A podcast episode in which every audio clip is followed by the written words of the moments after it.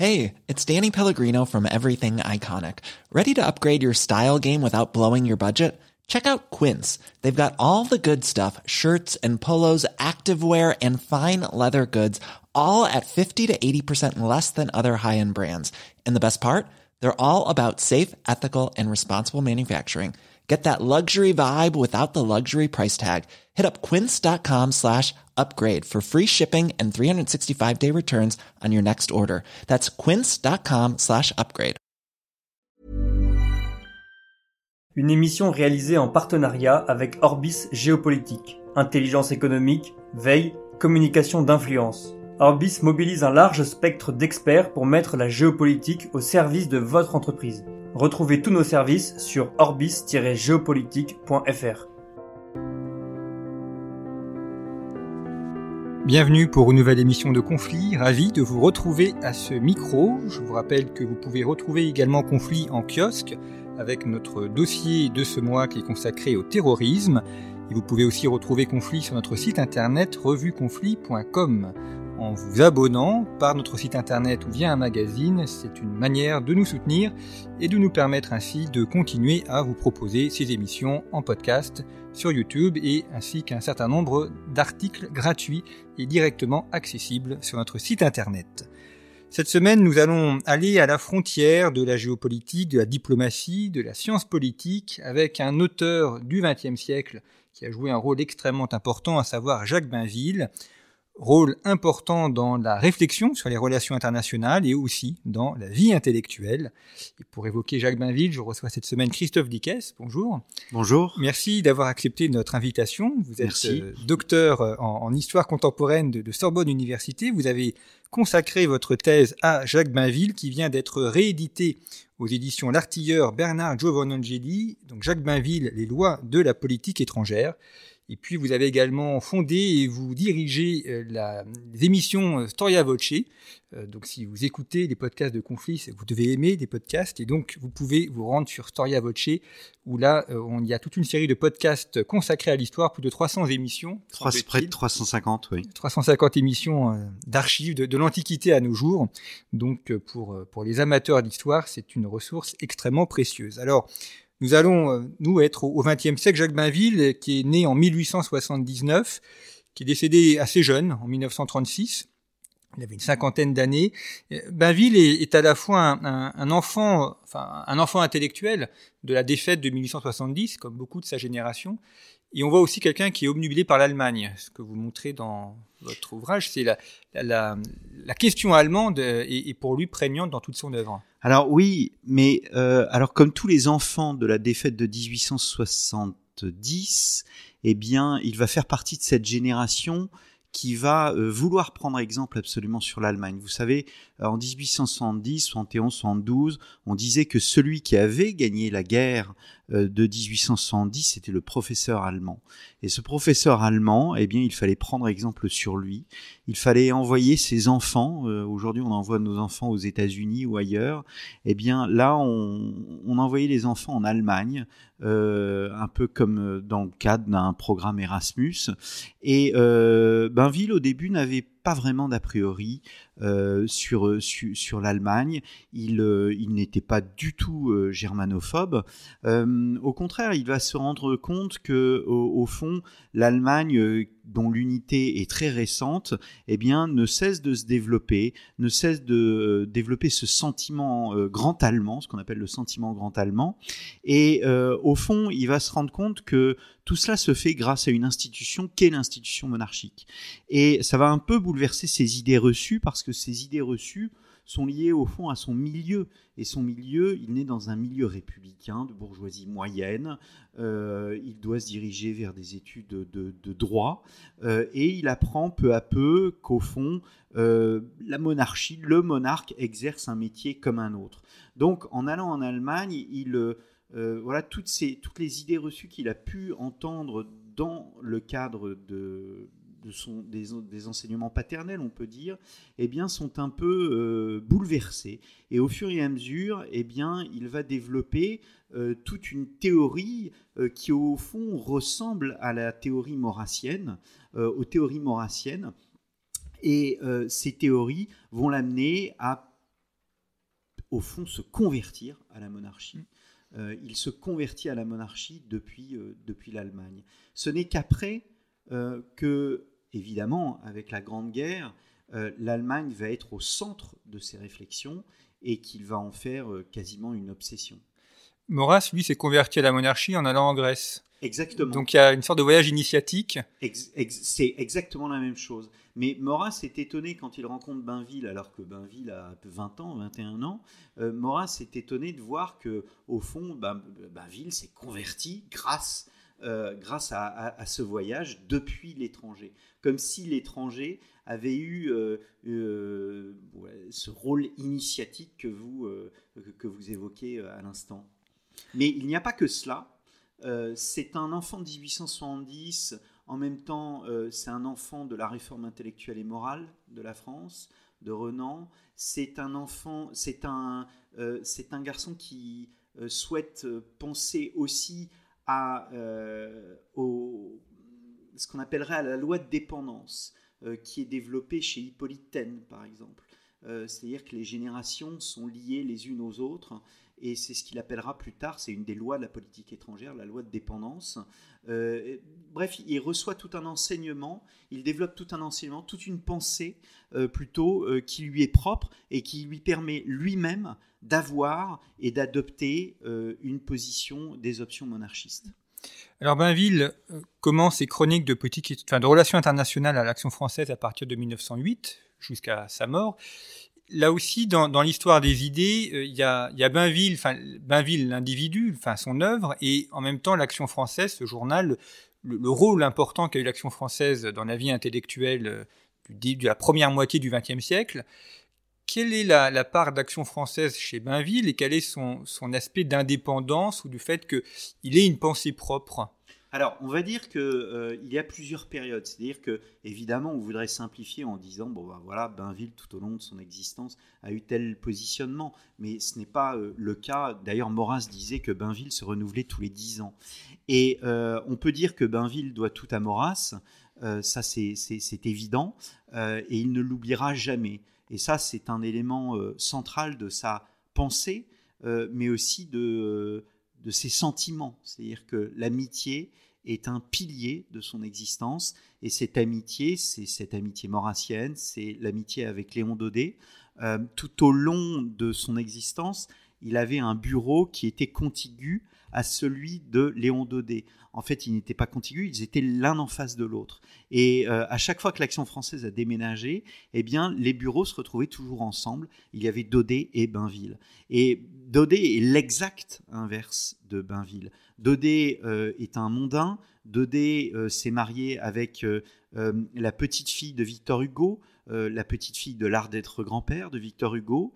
Euh, donc Bainville, euh, Daudet vient du grand monde. Et petit à petit, avec les, années, eh bien Daudet va se retirer de cette mondanité. Alors que Bainville, c'est exactement l'inverse. Bainville va, avec les, les années, peu à peu investir le grand monde, avoir une place dans le grand monde et, euh, va être reconnu pour son œuvre propre. Mais ça, c'est, on va dire, à l'après 1922, 23, 24. 1924, c'est l'histoire de France, c'est la consécration avec le soutien d'Artem Fayard qui a créé la librairie Fayard et Artem Fayard était un, de ses amis. Donc vous voyez, il y a, y a cette évolution. Alors, bien évidemment, la question est de savoir si on, on peut séparer Bainville de l'action française. Euh, son, fils, Hervé Bainville, que j'ai rencontré à l'occasion de mes recherches, euh, voulait en fait séparer Bainville de l'action française. Mais pour moi, euh, ce n'est pas possible. On ne peut pas séparer Bainville de la F. D'un point de vue, on va dire même quasi pratique, jusqu'en 1922-1924, et après, d'un point de vue intellectuel, parce que il garde euh, le fondement antilibéral de sa pensée et le fondement maurassien. Je dis dans ma thèse que euh, Bainville est plus maurassien que Maurras lui-même. Pourquoi? Parce que Bainville est le seul à l'action française qui applique véritablement ce qu'on appelle l'empirisme organisateur. L'empirisme organisateur, c'est quoi? C'est regarder dans le passé nos expériences pour mieux comprendre le présent et prévoir le futur. C'est ce à quoi il s'est employé toute sa vie à faire de euh, l'histoire un laboratoire de l'homme politique. Et il disait de façon un peu sèche d'ailleurs, mais ceci dans un cadre privé, c'est ce qu'il écrit dans un petit journal intime euh, que j'ai publié euh, dans la collection bouquins des éditions Robert Laffont. C'est une anthologie de textes et il y a notamment ce journal intime où il dit de façon un peu lapidaire, Maurras ne connaît pas son histoire. Tandis que lui, il la connaît. Lui, Bainville, connaît son histoire. Et donc, il s'emploie à étudier l'histoire pour mieux comprendre le présent et euh, essayer de voir quels pourraient être les différents scénarios dans le futur. C'est exactement ce qu'il va faire en 1918-1919 avec ce qu'on appelle, avec son livre Les conséquences politiques de la paix. Alors on va y revenir évidemment à, ce livre, mais euh, avant cela, quand vous dites euh, Bainville est lié à l'Action française évidemment, en même temps les autres personnes de l'Action française, Maurras, Daudet, sont classées, parfois enfermées dans des catégories de pensée politique. Bainville avait des affinités aussi avec la gauche républicaine, avec, euh, avec Léon Blum, avec d'autres. Tout en étant dans une famille de pensée très, très structurée, il allait aussi dans le camp d'en face. Alors oui, mais ce n'est pas du tout le seul. C'est-à-dire que, comme l'a montré d'ailleurs François Huguenin à l'école de l'Action française, l'Action française c'est un mouvement beaucoup plus hétérogène. Euh, qu'on ne le croit. René, Raymond aussi soulignait cette hétérogénéité. Et cette hétérogénéité, elle réside notamment dans ces trois personnages, Daudet, Maurras, Bainville, qui sont complètement différents. Mais sur le plan des idées, il y avait euh, vraiment des, différences. Que l'on songe par exemple à la mission diplomatique de 1916. Bainville va euh, en mission diplomatique en Russie, envoyé par Aristide Briand. Aristide Briand, c'est un des ennemis de euh, l'action française. Or, Aristide Briand reconnaît le travail non seulement de Bainville, mais aussi de l'action française, puisque Bainville n'est pas le seul à l'action française à être envoyé en mission diplomatique. Et donc, on est dans un mode où, si vous voulez, bon, c'est l'union sacrée euh, dans la guerre, et il faut que tout le monde travaille à à l'effort de guerre. Et donc, euh, ces missions diplomatiques, c'était une reconnaissance du travail de, euh, de, l'action française. Donc, il n'est pas le seul. Maurras n'était pas isolé non plus. il y a eu un, livre qui a été publié aux éditions Martia il y a très longtemps, Lettres à Charles Maurras. Et qu'est-ce qu'on voit dans ces lettres? C'est-à-dire qu'on voit des présidents de la République, on voit des présidents du Conseil, on voit des intellectuels. il ne faut pas plaquer, il ne faut, faut pas faire d'anachronisme. L'anachronisme consisterait à plaquer nos catégories et dire au fond l'action française c'était le Front National de l'époque et donc il y avait une sorte de ligne Maginot entre euh, d'une part euh, ce groupe et d'autre part les autres groupes politiques. Ce n'est pas du tout le cas. Il y avait euh, une porosité et surtout des échanges intellectuels. Il y avait beaucoup plus d'échanges intellectuels et d'ouverture intellectuelle à cette époque qu'il n'y en a d'une certaine façon aujourd'hui. Souvent on lit aussi l'histoire à rebours en, partant en 1945 et donc le fait que Charles Maurras ait soutenu le maréchal Pétain et du coup on, on imagine ou on s'imagine parfois de façon erronée que c'était forcément sa position en 1910, en 1920. Mais il y a eu un colloque, euh, donc je vous donne beaucoup de références, mais mm. c'est pour vous montrer que c'est au fond un sujet qui est ce que je dis dans qui ma est très renouvelé, euh, qui est très renouvelé, ce que je dis dans ma nouvelle préface euh, à la réédition donc de, de Montbainville, les lois de la politique étrangère, c'est que il y a eu un colloque organisé par Georges-Jean Issoutou, mon professeur de thèse, et Martin Motte sur Charles Maurras, et il montre comment Maurras influence euh, la Ve République, non seulement la politique étrangère, mais aussi euh, la, constitution de la Ve République. Et ça, c'est extrêmement euh, important et c'est une chose qu'on ne voit pas ou qu'on ne reconnaît pas ou qu'on ne veut pas reconnaître ou qu'on ne veut pas voir. Et donc, ça, c'est très important. Et Bainville, c'est la même chose pour De Gaulle. C'est-à-dire que le De Gaulle de 43, 44, 45, 46 et même un peu au-delà, c'est un De Gaulle qui reprend les thèses bainvilliennes de, de la nécessité d'une division de l'Allemagne pour que la France puisse vivre euh, en, paix. Donc là encore, euh, les choses sont complexes euh, et il n'y a pas de, il n'y faut pas faut pas faire d'anachronisme ou de jugement à rebours. Alors il y a ce livre très important, Les conséquences politiques de la paix, donc qui est paru après le traité de Versailles, et qui est une réponse au livre de Keynes, Les conséquences économiques euh, de, la paix. Donc euh, Keynes, lui, euh, soutient, soutient le traité de Versailles et, le fait que on soit doux avec l'Allemagne. Et, et, Bainville est sur une position complètement différente. Il a notamment cette formule où il trouve que les, vainqueurs sont trop faibles avec les vaincus. Alors oui et non. C'est-à-dire la première chose, c'est qu'en soi, les conséquences politiques de la paix ne sont pas une réponse à Keynes. C'est-à-dire qu'il aurait écrit il aurait écrit le livre même, même, même, sans, même sans Keynes. Bainville, en fait, il dit que cette paix est trop douce pour ce qu'elle a de dur, trop dure pour ce qu'elle a de doux. Donc c'est vraiment son double caractère. Elle est trop douce à l'égard de l'Allemagne parce qu'elle ne, euh, elle ne divise pas euh, l'Allemagne, mais euh, elle est trop dure parce qu'elle l'appuie sur sa culpabilité. Et donc cette culpabilité fait que potentiellement pourront se développer des sentiments nationalistes, revanchards, et c'est exactement ce qui va se passer. C'est pour cette raison que en 1918, il écrit un article, je crois que c'est le, le, 10 novembre, le 11 ou le 12 novembre, je ne sais plus. C'est le lendemain de la, oui, c'est le 12 ou 13 novembre, juste après l'armistice. Donc un article dans l'action française qui s'appelle Demain, point d'interrogation. Et euh, dans cet article, il dit dans quoi l'Allemagne va-t-elle se réveiller? Elle va se réveiller dans un régime euh, euh, national, socialiste, enfin social national. Il inverse les deux mots, social national et non pas national socialiste. Et donc il comprend que la démocratie euh, mêlé au nationalisme, eh bien, peut créer euh, au fond euh, bah, une dictature, ni plus ni moins. il dit il n'est pas sûr que l'Allemagne restera une démocratie et qu'elle pourra sombrer dans une dictature. Et dans ce cas-là, eh bien, nous allons nous en mordre les doigts. Et c'est exactement ce qui se passe. Au fond, il est très classique, Bainville. Hein, c'est-à-dire, c'est c'est le, il sait très bien que les démocraties peuvent parfois déboucher sur une dictature. Hein, Platon le disait. en soi, il n'y a rien de nouveau, sauf qu'il l'applique véritablement à son milieu et à, son époque. Et puis surtout, il refuse, euh, j'allais dire, la, croyance de Wilson. C'est-à-dire que euh, Wilson, le président Wilson, qui impose à l'Europe euh, une vision, qui est une vision démocratique, eh de son point de vue, fait une erreur parce que rendre le monde sûr safe for democracy, sûr par la démocratie, eh bien c'est un pari qu'il ne veut pas faire. Bainville ne veut pas faire de pari.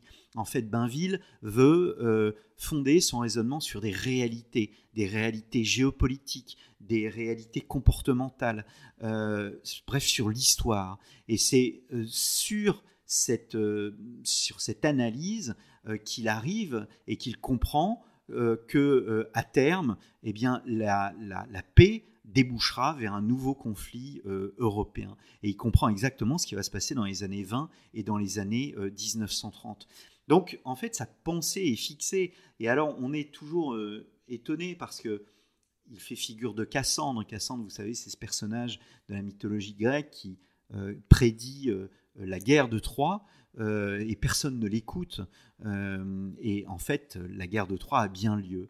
Et c'est exactement ce qui se passe avec Bainville. Alors, était-il écouté ou pas? C'est une autre question, on pourra y revenir. Mais en tous les cas, dès 1918, dès 1919, il comprend exactement ce qui va se passer dans les, années 1933 et suivantes. Il va comprendre, il va voir la remilitarisation de la Rhénanie, il va voir euh, l'Anschluss, il va voir l'invasion de la Tchécoslovaquie, il va voir le pacte germano-soviétique et il va voir le nouveau conflit européen. Ce qui lui vaut, euh, c'est une réputation de, prophète finalement. Lui, ben, ben, lui, il avait tout prévu mm. et le Cassandre, c'est le prophète, mm. c'est le prophète de la politique. Alors, est-ce qu'il était écouté? C'est une vraie question.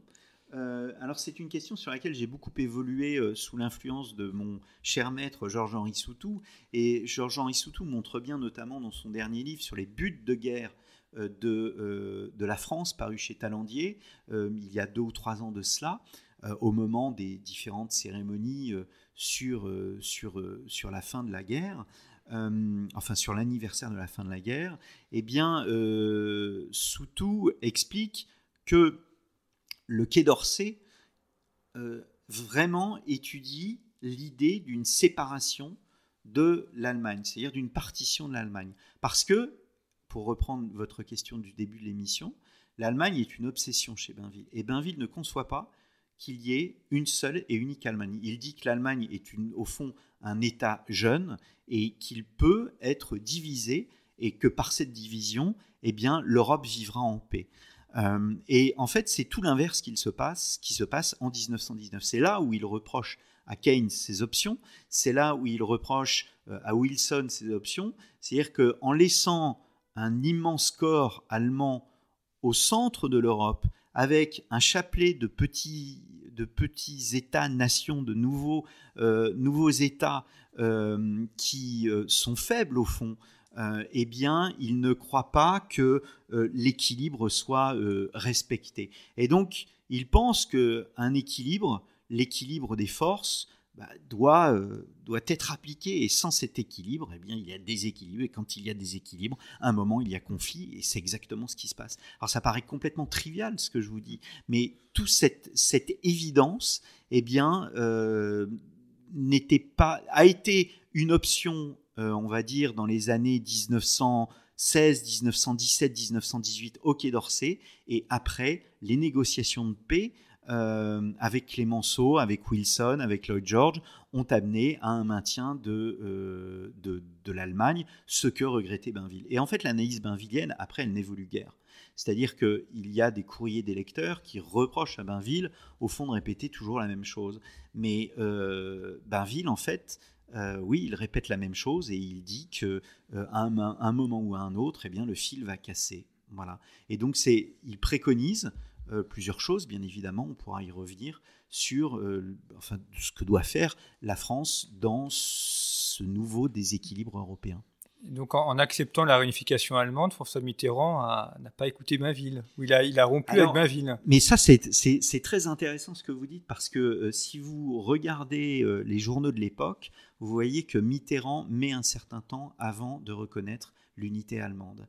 Et en fait, il tarde dans les premiers jours, euh, il tarde dans les premiers jours quand il voit le mur de Berlin euh, tomber, il tarde dans les premiers jours à reconnaître cet état de fait. Et s'il tarde, c'est parce qu'il a le souvenir, ce souvenir de, euh, du danger de l'unité allemande. Parce que dit François Mauriac, j'aime tellement l'Allemagne que je voudrais qu'il y en ait plusieurs. Exactement. Alors le but, c'était pas de la diviser comme elle le fut euh, à l'époque du traité de Westphalie et des traités de Westphalie et de Münster en, comment, au, milieu du, XVIIe siècle. Non, non, pas du tout. Euh, vous savez, le traité de Münster et de Westphalie, euh, les traités de Münster et de Westphalie divisent l'Allemagne en je ne sais plus combien de dizaines et dizaines et dizaines d'unités, de villes libres, de comtés, de duchés, etc. Non, non, pas du tout.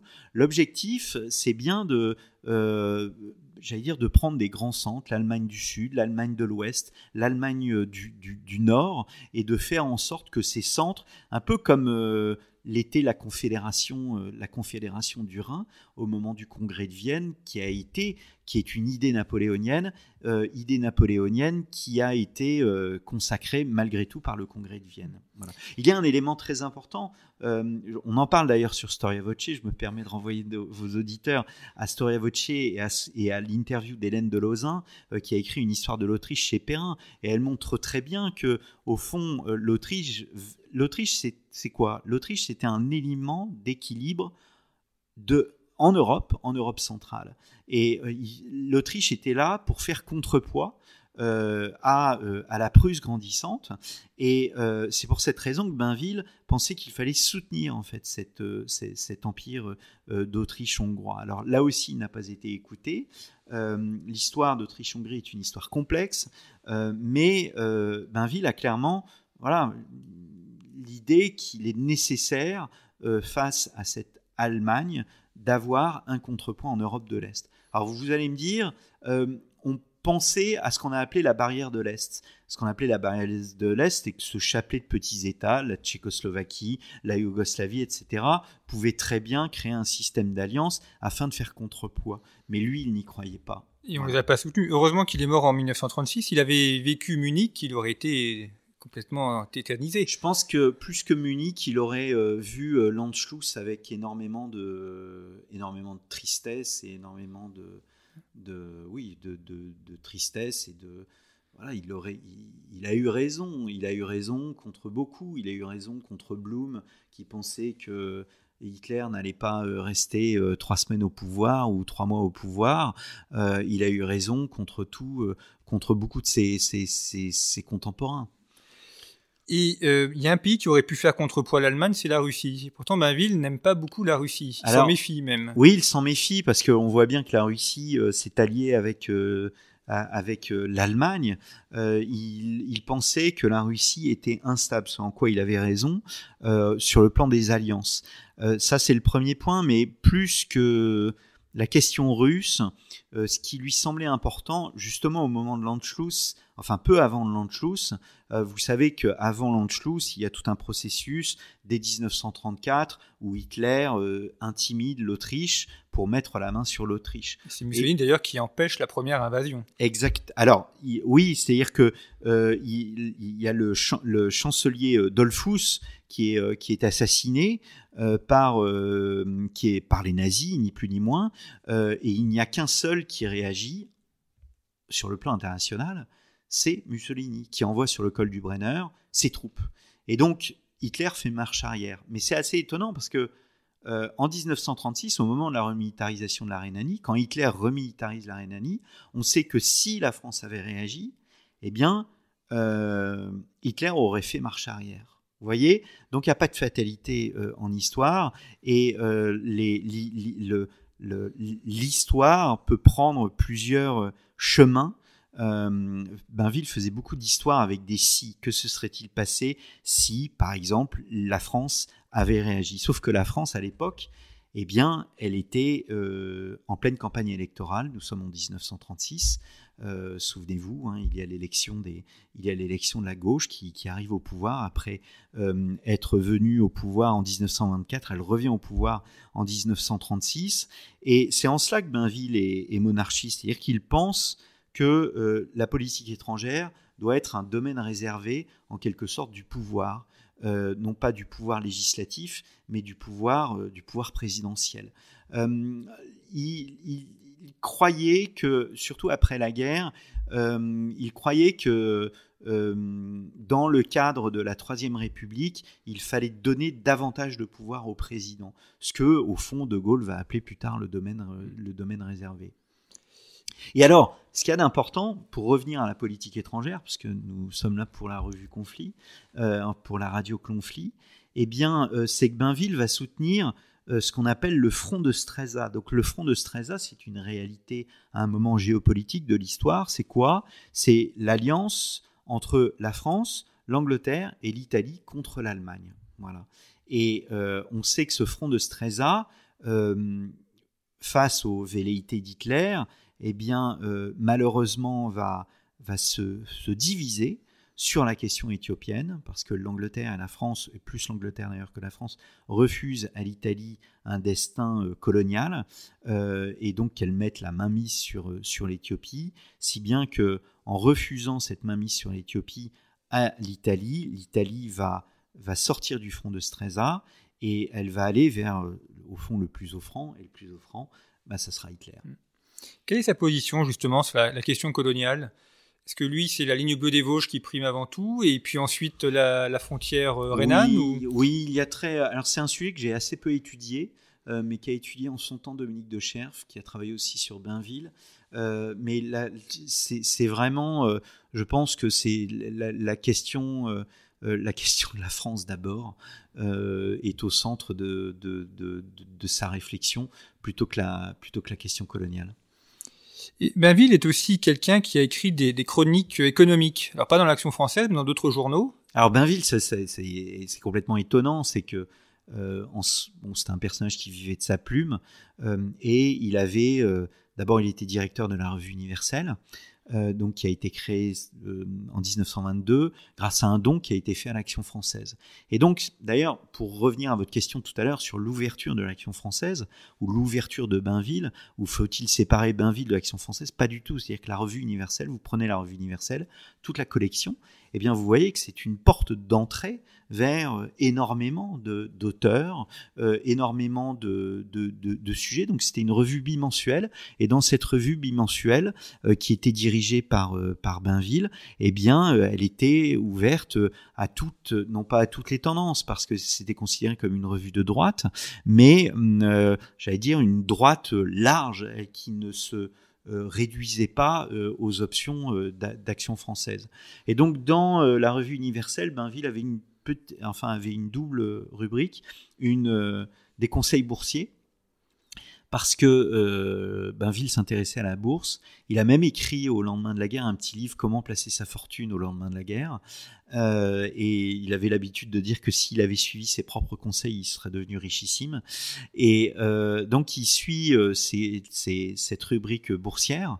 Euh, et à côté de cela, il fait aussi des portraits d'hommes politiques qui sont des portraits très fins de vous savez, euh, Léon Dodé faisait des portées au, vitriol des, hommes politiques de la Troisième République. Bainville est beaucoup plus mesuré que lui euh, sur, euh, sur, ses, contemporains et il décrivait en fait les hommes de son temps travers ses, à travers ses portraits.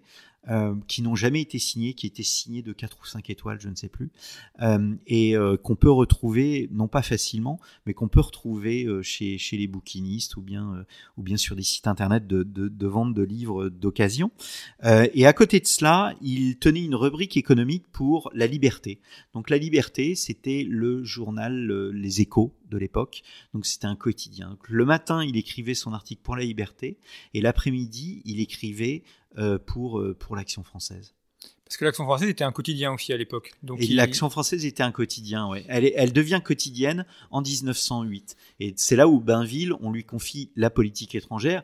Mais en fait, la, petite histoire retiendra que euh, bah, il rechignait un peu à faire la politique étrangère parce que ça l'intéressait pas ou peu. Il préférait les lettres. Et donc, on a beaucoup de, on a beaucoup d'ailleurs de, de, de textes de lui euh, par exemple, euh, euh, il a écrit, il a compilé toute une série de critiques théâtrales qui s'appelle Une saison chez Tespis.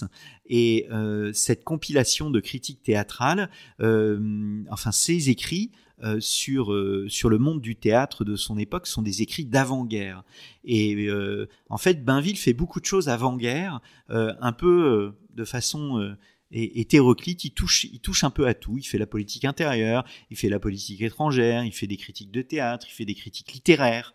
Euh, ces critiques littéraires seront compilées dans un autre ouvrage qui s'appelle Le critique mort jeune. Pourquoi? Parce que après, on va dire au moment euh, de la guerre des Balkans, 1912-1913, euh, eh bien, on arrive, on arrive, la politique étrangère devient centrale et il en fait véritablement sa spécialité. Quand euh, vous titrez votre ouvrage Les lois de la politique étrangère, est-ce que ça veut dire qu'il y a une, un, déterminisme chez Bainville? On n'a pas de euh, empirisme organisateur. Euh, est-ce que ça veut dire que finalement l'histoire est comme ça et on n'y peut rien? Ou est-ce qu'il y a une part d'inconnu, de, de possibilités, d'inattendu? La, politique est l'art du possible, disait Maurras, et Bainville fait de cette sentence enfin, il, voilà, il, l'intègre dans sa, dans, dans, sa pensée. Et euh, c'est une évidence pour lui. La politique est l'art du possible et il faut rendre les choses possibles. Il n'y a pas de déterminisme, euh, il n'y a pas de fatalisme, il n'y a pas de progressisme. Euh, il n'y a pas, en cela, il se différenciait beaucoup de, bah, évidemment, de Marx, de Comte. la politique, c'est vraiment l'art du possible. Et donc, il faut rendre les choses possibles. Et paradoxalement, d'ailleurs, il y avait il, avait l'habitude de dire que la nature est plastique.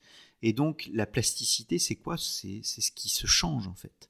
Et euh, dans les années 30, il estimait que la France, euh, comme euh, au fond, elle n'était pas liée à d'autres pays, eh bien, avait une plus grande liberté d'action et qu'il fallait mettre en œuvre cette liberté d'action.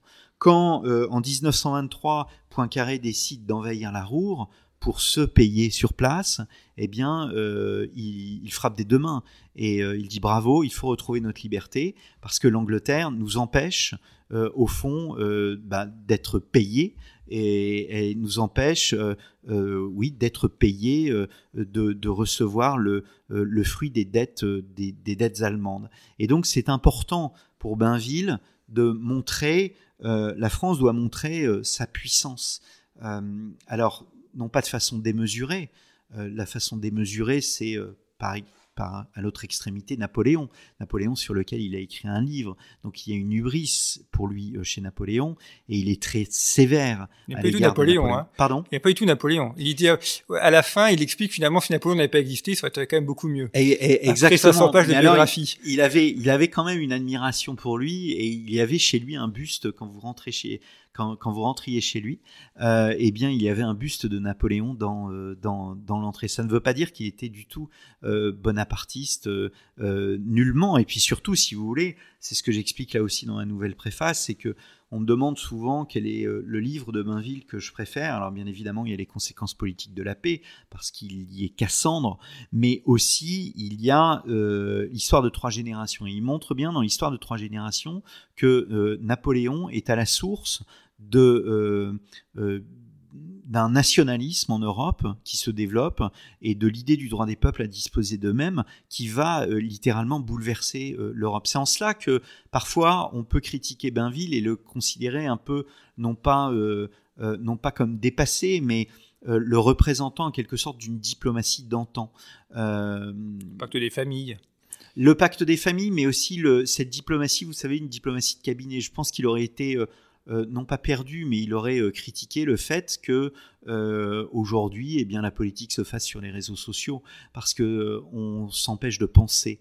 Et la pensée, c'est une chose importante. Le sort des peuples, c'est une chose importante. et ça ne doit pas se, voilà, ça ne doit pas euh, se mettre en scène comme c'est mis en scène aujourd'hui sur les réseaux sociaux. Et il aurait été très critique euh, à, l'égard de, ce mouvement. Donc l'histoire de trois générations, c'est en soi ce livre qui est le plus révélateur de sa pensée et qui montre que d'un côté, il y a les tenants de ce qu'on appelle la réelle politique, euh, qui s'inscrivent dans la tradition d'un Richelieu, d'un Mazarin, et d'autres qui se situent dans la tradition de Napoléon du droit des peuples à disposer d'eux-mêmes, qui est au fond à la source des révolutions du 19e siècle. Alors, Bainville faisait des, uchronies, donc l'histoire avec des si. Euh, si on fait des uchronies aussi pour Bainville, si n'était pas mort en 1936, il aurait eu 60 ans en 1939. Il aurait suivi Maurras à Vichy, il aurait pris euh, par la main jusqu'à Londres, il aurait pas fait grand-chose ou attendu 42-43. Alors c'est une très bonne question que vous vous posez là. Que qu'aurait-il fait en 1939 euh, En fait, on, je sais par son fils qu'il avait préparé une valise et qu'il était prêt, au fond, il y avait toujours une valise prête chez lui pour partir à l'étranger en cas euh, d'invasion d'invasion allemande. Donc c'est un scénario vraiment qu'il qui envisageait. Alors qu'aurait-il fait euh, en lien avec Maurras, euh, c'est impossible de le dire. Euh, Hervé Bainville, son fils, encore une fois, pense qu'il aurait demandé à Maurras de se, de se mettre, de faire un pas de côté par rapport, par rapport bah, au fond au, régime de Vichy. Donc il est, il est très difficile de dire ce qu'il aurait fait. On sait que un des, un des grands bainvilliens de l'époque, euh, je crois que si mes souvenirs sont bons, c'est Roger Joseph, euh, eh bien, euh, sera décapité. Alors qu'il était à la tête d'un cercle bainvillien. je ne veux pas me tromper sur le nom, mais en tous les cas, un des grands bainvilliens de l'époque sera décapité parce que bainvillien. les dictateurs et plusieurs autres livres de Bainville seront mis en quelque sorte à l'index et feront partie des livres interdits sous, sous, sous, sous l'occupation. Il y a un buste de Bainville qui a été réalisé par je ne sais plus quel sculpteur, et eh bien ce buste sera euh, détruit par un SS euh, à coup de crosse. Et donc, ce qui montre que vraiment Bainville n'était absolument pas euh, un personnage apprécié de l'autre côté du Rhin, et on comprend pourquoi, parce que il refusait absolument l'Allemagne, le droit à l'Allemagne d'être une et d'être unifiée. Donc, évidemment, l'idée de Lebensraum, euh, l'idée euh, d'une grande Allemagne telle que d'une Allemagne qui domine l'Europe telle que la voulait Hitler était euh, une idée à laquelle il s'est opposé tout au long de son existence. Il a toujours été un, donc un écrivain par des articles dans ses livres, mais il n'a jamais eu de, rôle politique direct ou de conseiller. Ce qu'on aurait pu imaginer aussi qu'il soit le, père Joseph du général de Gaulle à, la Libération, voire son ministre des Affaires étrangères. Oui, alors en fait, sur son lit de mort, il y a, euh, je ne sais plus quel auteur euh, ou quel écrivain qui était à ses côtés, euh, qui lui dit tout de même, vous avez vos livres, vous avez vos articles, cela compte. Et Bainville dit un peu résigné, que voulez-vous que ça me fasse? J'étais fait pour m'asseoir à la table de Vergène. Alors, c'est un peu... c'est un peu difficile que de jauger une telle phrase parce que euh, c'est un homme qui peut apparaître comme euh, vivant euh, sous le sceau du regret. Peut-être qu'il aurait souhaité avoir une action politique. son fils Hervé Bainville me disait qu'au fond, s'il avait été proche d'une institution républicaine, entre guillemets, euh, ça aurait été euh, le Sénat, parce que le Sénat, eh bien, on prend le temps de réfléchir. Le Sénat, il y a une sorte de, voilà, de, continuité, et cette continuité était absolument essentielle pour lui. Mais euh, si vous voulez, tout le discours de Bainville au moment de son élection à l'Académie française, tout le discours à ses amis, c'est un discours qui est antilibéral et euh, il est dû, enfin, on voit mal comment euh, Bainville, euh, dans ces derniers jours, aurait pu, je crois, rallier cette idée que la République pouvait, de son point de vue, avoir une politique une politique dans la continuité. C'est ce qu'il reprochait, d'ailleurs, tout comme Maurras, au régime républicain, c'est d'être changeant et de, ne pas avoir de, de continuité. Quand vous voyez tous les cabinets qui succèdent, les cabinets ministériels qui succèdent euh, sous la Troisième République, comment voulez-vous avoir une, politique, une politique euh, dans le temps? Ce n'est pas possible. Et donc, il regrettait cet état de fait. Euh, et, donc, je ne vois pas Bainville se convertir, si vous voulez, à l'idée républicaine. Alors, on a supporté on a porté plutôt cette idée en lisant notamment euh, son, un de ses derniers livres qui s'appelle La Troisième République, où en fait il raconte l'histoire de la Troisième République et il le fait sans jugement. Mais, euh, mais en fait, moi je pense que même si ce livre est sans jugement, eh bien, euh, Bainville reste, reste au fond euh, le, même. Il y a malgré tout une continuité dans son, œuvre, euh, une continuité, on va dire, de 1914 jusqu'à 1936. Et même s'il se renouvelle intellectuellement tous les dix ans, euh, même si son orient, non pas ce renouvellement intellectuel, mais même si tous les dix ans sa, carrière prend un nouveau, une nouvelle orientation, eh bien, je ne pense pas que sur le plan des idées, il change. Alors Bainville est encore publié aujourd'hui, notamment son Histoire de France, qui a été publié en version de poche chez Talendier. Il y a d'autres euh, ouvrages qu'on peut trouver assez facilement, qui sont de temps en temps réédités. Euh, pourquoi est-ce qu'on lit encore Bainville pas de temps en temps réédité, c'est c'est euh, en fait on est surpris, c'est-à-dire que Bainville c'est c'est l'exact opposé de Maurras, c'est-à-dire que d'un côté Maurras vous avez une biographie de Maurras tous les cinq ans. Euh, quel intellectuel français bénéficie d'une biographie ou d'une biographie intellectuelle tous les cinq ans? Il n'y en a pas, euh, ce qui montre que Maurras fascine encore de nos jours. En revanche, Maurras n'est pas réédité ou quasiment pas. la collection bouquins vient de rééditer il y a deux ou trois ans. Martin Mott qui avait Voilà, exactement. Martin Mott l'avait fait. Euh, et en soi, c'était une sorte de surprise éditoriale. Bainville, c'est tout l'opposé. C'est-à-dire qu'il y a quasiment rien sur Bainville, euh, donc mis à part le livre de Jean Montador, mis à part le livre de Dominique de Cherf et mon livre, euh, il y a eu deux études aux États-Unis et c'est tout. Donc vous avez cinq livres, euh, cinq livres sur Bainville en, plus en 75 ans. C'est absolument, c'est absolument en soi assez incroyable. En revanche, il est réédité. Et pourquoi? Parce que je pense d'abord qu'il se lit beaucoup plus facilement que Maurras. Maurras, c'est pas facile à lire. Et puis surtout, il, il, rend les choses accessibles. Alors y a toute une partie de l'histoire de France qui est très roman national de Bainville. Euh, donc on va dire que toute la partie, euh, l'époque gauloise, l'époque euh, médiévale, voilà, est, à prendre avec des pincettes. En revanche, l'époque moderne est plus intéressante et l'époque contemporaine l'est les, davantage. Donc Bainville se lit extrêmement facilement. Bainville a une plume absolument magnifique et ce qui le rend, c'est ce qui le rend attrayant d'abord. Et euh, ensuite, après, il y, a ces, idées. Euh, donc, l'histoire de France, on lit moins les conséquences politiques de la paix, l'histoire de trois générations ou bien l'histoire de deux peuples, mais euh, ce sont des livres qui ont été réédités. La collection bouquins des éditions Robert Laffont donc, a réédité une partie de ses œuvres. ils m'ont demandé de rééditer une partie de ses œuvres. Et ce qui montre encore là, une fois, c'est le fait que l'œuvre perdure jusqu'à nos jours. Et c'est un des rares de l'action française à être euh, autant édité, lu, euh, commenté. Les autres, euh, les autres, même Léon Daudet, on le cite un petit peu, mais enfin, il n'est plus lu. Il n'est plus lu, il n'est plus, il n'est plus réédité. Alors que Bainville, son histoire de France, ça doit être un demi-million, peut-être 600 000 exemplaires ou 700 000 exemplaires sur un siècle. Euh, c'est quand même euh, c'est quand même beaucoup. Bainville a beaucoup été réédité aussi pendant la, la, la deuxième guerre mondiale. C'est-à-dire que pendant la deuxième guerre mondiale, tout le monde s'est dit ah bah, Baffin avait raison.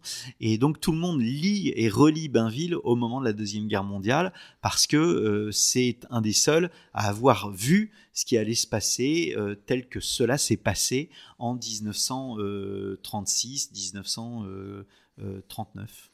Donc finalement, l'histoire permet de peut-être pas de comprendre le futur, mais peut-être de l'anticiper un petit peu ou de le... Complètement. Complètement, c'est euh, c'est ce qu'on appelle encore une fois l'empirisme organisateur, c'est de prendre en compte euh, euh, à la fois la possibilité d'action des hommes sur, le, sur leur milieu, ça c'est très important, encore une fois, il n'y a pas de déterminisme chez Bainville, il y a des lois, les lois c'est la loi des conséquences, les mêmes, dans les mêmes cas, les mêmes manœuvres déterminent nécessairement les, les mêmes conséquences, il y a une, loi de dépendance, c'est-à-dire qu'on dépend, s'il y a un déterminisme, il est là, c'est-à-dire qu'on on est... On, voilà, la, politique chinoise sera une politique réalisée en fonction de l'histoire de la Chine. La politique russe sera une politique réalisée en fonction de l'histoire de la Russie, etc., etc.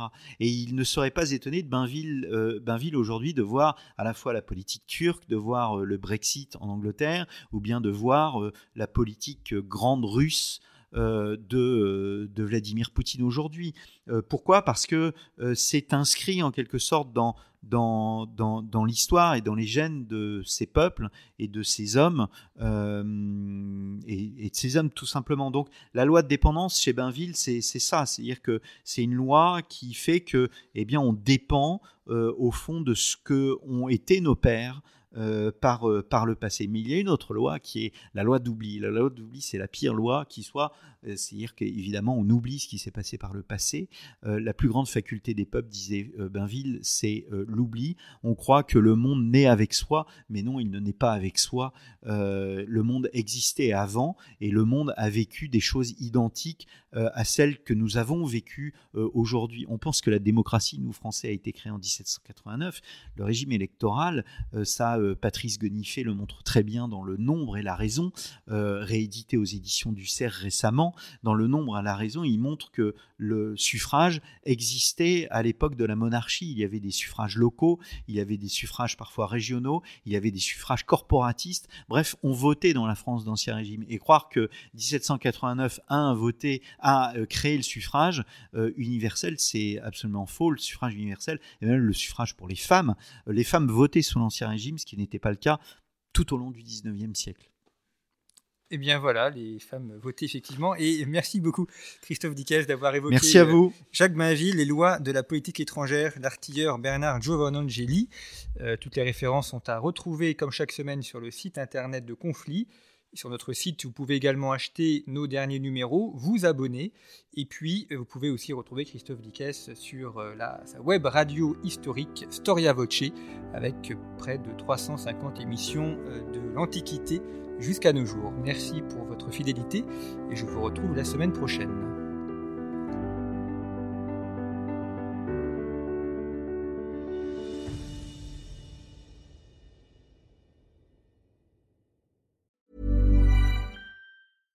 Hey, it's Paige DeSorbo from Giggly Squad. High quality fashion without the price tag. Say hello to Quince.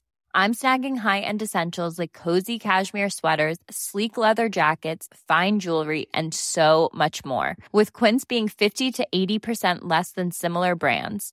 And they partner with factories that prioritize safe, ethical, and responsible manufacturing. I love that. Luxury quality within reach. Go to quince.com slash style to get free shipping and 365 day returns on your next order. Quince.com slash style.